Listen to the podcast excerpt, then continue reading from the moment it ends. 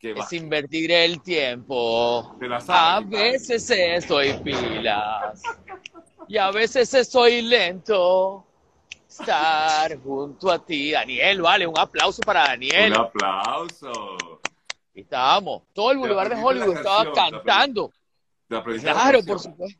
Tremendo tema, excelente, maravilloso. Los venezolanos están triunfando en el mundo y por eso nosotros simplemente somos reporteros, estamos mostrando el triunfo como, así como Daniel estuvo este viernes, Nani Goncalves, participando en La Voz España, el programa más visto en la televisión española, y ha sido escogida por Luis Fonsi para que sea parte de su equipo. Luis Fonsi va a ser el coach de Nani Goncalves. Nani, junto a su esposo Ojana Flores, eh, conforman eh, el dúo Le Femme, y ellos acaban de ganar el premio Pepsi Music como mejor álbum de reggae del año por su producción Ready. Are you ready? yes, I'm eh, ready. Ok, no, o sea que se pierden la voz yo no, no, no, sabía, no sabía quiénes, quiénes, eran. Qué bueno, qué bueno. Ah, ok, forman parte. ¿Qué haces? Hey. Moviendo un poco la cámara porque para seguir cantando. Mira, este, Víctor, bueno, qué chévere, sí, de verdad que ese otro reconocimiento para esta otra joven.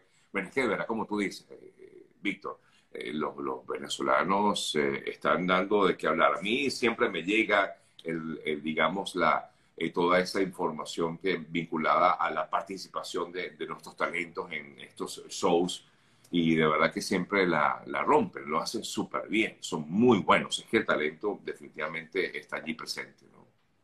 Y esos son los cantantes. Pero díganme los productores, que ustedes no tienen ni idea quiénes están produciendo super giras de conciertos por todo el mundo y son puros equipos venezolanos. Les voy a poner un ejemplo. Emporio Group. Están desarrollando como 10 giras al mismo tiempo. Acaban de hacer la gira más exitosa de Ricardo Arjona, entre otras. Pablo Alborán. Están haciendo toda la gira por Estados Unidos de Pablo Alborán. El 9 se presenta en Los Ángeles.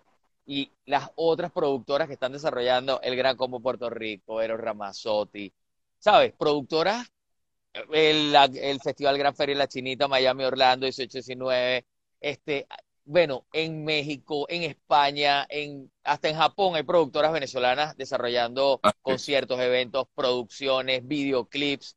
Los venezolanos, bueno, tú siempre lo reportas en tu cuenta. La gente que está, eh, que sigue a Sergio Novelli, eh, sabe que siempre muestra no solamente a nuestros inmigrantes, cómo están cruzando la frontera haciendo un esfuerzo gigantesco por mejorar su calidad de vida, sino también el éxito de, de un cantante espectacular como Dani y de todos los venezolanos que están trabajando, ya sea pegando bloque como lo has mostrado, o produciendo conciertos gigantes. Así es, brother, así es, exactamente. Me encanta hacer eso porque creo que, que hay que mostrarle al mundo de lo que estamos hechos.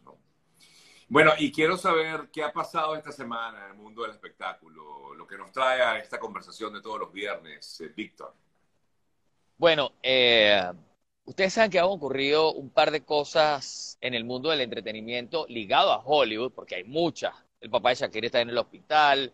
Bueno, hay mucha información en la que no, no vamos a entrar porque nos quitaría demasiado tiempo. O sea, tendríamos que. Exacto, exacto. Vamos a concretar, vamos al grano. Pues. Vamos, dos cosas que han sucedido esta semana que han sido, bueno, tres con, yo no sé si hablaste ya de la compra de Twitter por Elon Musk. No, la tenía allí, pero podemos hablarlo hacia el final. Se terminó, vamos a mencionarlo solamente, ¿sabes? Se terminó de concretar ayer, Elon Musk ya por fin cerró la negociación de Twitter y no solamente eso, sino que despidió a toda la plana mayor de la compañía, es información extraoficial. Sí, exactamente, la noticia de hoy es esa, que despidió a todo el tren ejecutivo dijo nada. Yo me imagino que él se va a llevar, me imagino yo, eh, Víctor, que él va a llevarse su gente. Sabe, con, eh, es lógico, eso ocurre en muchas corporaciones. Cuando hay uno nuevo, un nuevo eh, accionista o un nuevo socio, dice, bueno, yo me quedo con mi gente, con la gente que yo conozco, me traigo a la gente que yo conozco. Y no solamente por eso, sino porque acuérdate que va a haber un cambio de paradigma absoluto con respecto a esta red social, supuestamente la va a convertir en la red social de la democracia, de la información, la va a poner a competir con Meta, que es el grupo de redes sociales más importantes que hay en este momento. Hay miles de redes sociales. Eh, Meta tiene el grupo de redes más importante, así que lo que viene en Twitter tenemos que estar bien pendientes porque va a ser un cambio de, desde todo punto de vista, según lo que ha dicho Elon Musk, y como nosotros también estamos conectados con las redes sociales, era importante comenzar con eso. Vamos a dejar a Elon. Ah, bueno, ¿tú tienes algún comentario? No, no, respecto a lo de él. Nada, hay que, hay que, nada, hay que esperar a ver qué, qué, es lo que, qué es lo que realmente va a hacer, cuáles van a ser esos cambios que le va a dar a, esta red social. Como tú bien comentas, ¿no? Yo creo que una de las cosas era em, darle un poquito de democratización, aunque siento que Twitter es una, una de las redes más eh, libres, digámoslo así, más públicas, donde tú puedes ver absolutamente de todo. Ahí en Twitter tú puedes ver de todo. Sin embargo, eh, siempre hay ciertas limitaciones y bueno, por supuesto. De hecho, a mí me bloquearon en Twitter por una por eh, la publicación de, de, un video que tenía derechos de autor. Yo la verdad ni, no me di cuenta de eso y a raíz de eso, mira, me sacaron de Twitter, volví a abrir otra cuenta, pero no, no, no le he dado mayor fuerza a, Twitter. Algunos dicen que, bueno, que es la red social que siempre ha estado allí presente, es verdad, creo que es una de las redes sociales más, más viejas, ¿no? Que, que, hay. Sí, nació mucho antes que Instagram. Fue, fue, la, fue la que, que, nos introdujo en el tema de, de las redes sociales prácticamente, paralelamente a YouTube, pero, pero mucho antes que Instagram. bueno, West demostró que no es para justificarlo, pero ya hemos venido hablando con Sergio y con ustedes, amigos, acerca del caso de Kanye West, eh, quien vive en Los Ángeles, quien estuvo casado con la reina de, la, de los reality shows, Kim Kardashian, pero quien desde el 90 y algo, antes del 2000, ha estado demostrando sus problemas mentales en los MTV, eh, cuando prácticamente se burló, prácticamente no se burló de Taylor Swift, ahí arrancó todo, ahí fue donde nos dimos cuenta, bueno, pero ¿qué le está pasando a Kanye West? Miren, exactamente, sí. Miren todo lo que ha ocurrido hasta ahora, ahora hace ese montón de comentarios eh, en contra de los vamos judíos. A comenzar por allí, vamos a comenzar por allí, eh, Víctor, para que la gente, para que todos entendamos bien. ¿Qué fue lo que hizo Kanye West para que todas estas marcas decidieran, me voy, no quiero saber nada de ti? Él de repente hizo un montón de publicaciones en su cuenta en las que hablaba de varias cosas, pero fue como un, él tiene mucho tiempo eh, que yo no sé si es en la madrugada o cuando está consumiendo sustancias o cuando se siente más deprimido, no sabemos exactamente en qué momento hace eso, pero empieza a enviar ráfagas, a publicar ráfagas de, de cosas, información, y comenzó a publicar eh, muchos mensajes en su cuenta de Instagram que todavía están. Instagram lo bloqueó porque en varios de esos mensajes estaba hablando, estaba hablando, eh, o sea, hizo mensajes, eh, escribió mensajes antisemitistas, escribió mensajes en contra de los judíos.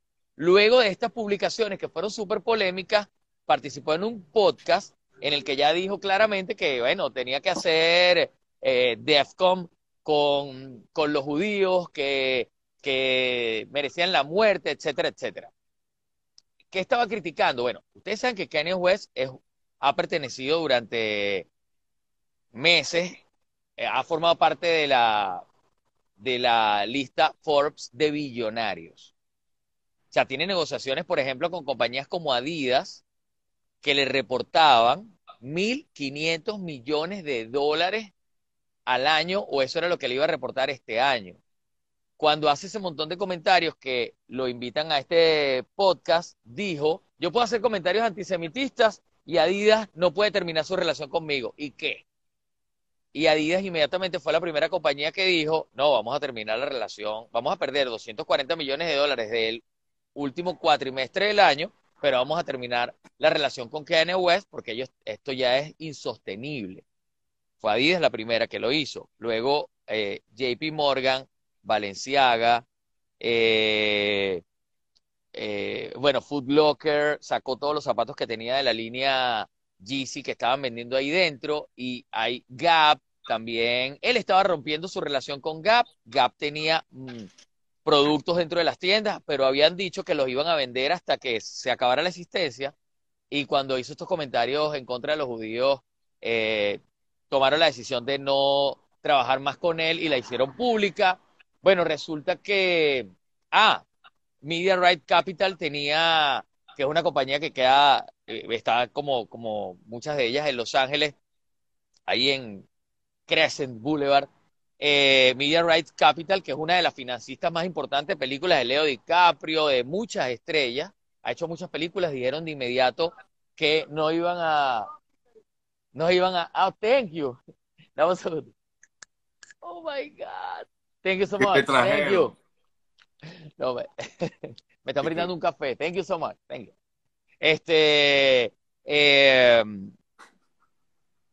Ajá, Media Right Capital, que tenía el documental acerca de la vida de Kanye West eh, listo para estrenar. Dijeron que no lo van a estrenar, o sea, van a perder todo ese dinero invertido allí, porque esa es una compañía fundada por judíos y él es parte de una agencia muy poderosa de Hollywood, Sergio, que tiene más de 3.400, representa más de 3.400 estrellas, fundada por judíos, que se llama CAA, Creative Creative Artists Agency, una compañía fundada por ex agentes de Hollywood que trabajaban en los, creo que era en 1964, trabajaban en William Morris, que en ese momento era la agencia de Hollywood, una de las agencias de Hollywood más importantes. Bueno, ellos los despidieron de allí y cinco agentes fundaron CAA. CAA es, no lo estoy exagerando, es una de las dos, vamos a decir cinco para incluir a más agencias más importantes del planeta, fundada por judíos, y de inmediato le dieron una patada. Pero resulta que después que todo esto sucedió, se fue a las oficinas de Sketchers, que las principales están en Los Ángeles, y empezó a hacer unas grabaciones desde ahí, no se sabe qué estaba haciendo, y los directores de Sketchers lo botaron del edificio y dijeron, no solamente se vino sin avisar, está grabando desde nuestras instalaciones, sino que nosotros no tenemos ninguna intención de trabajar con Kenia West. claro.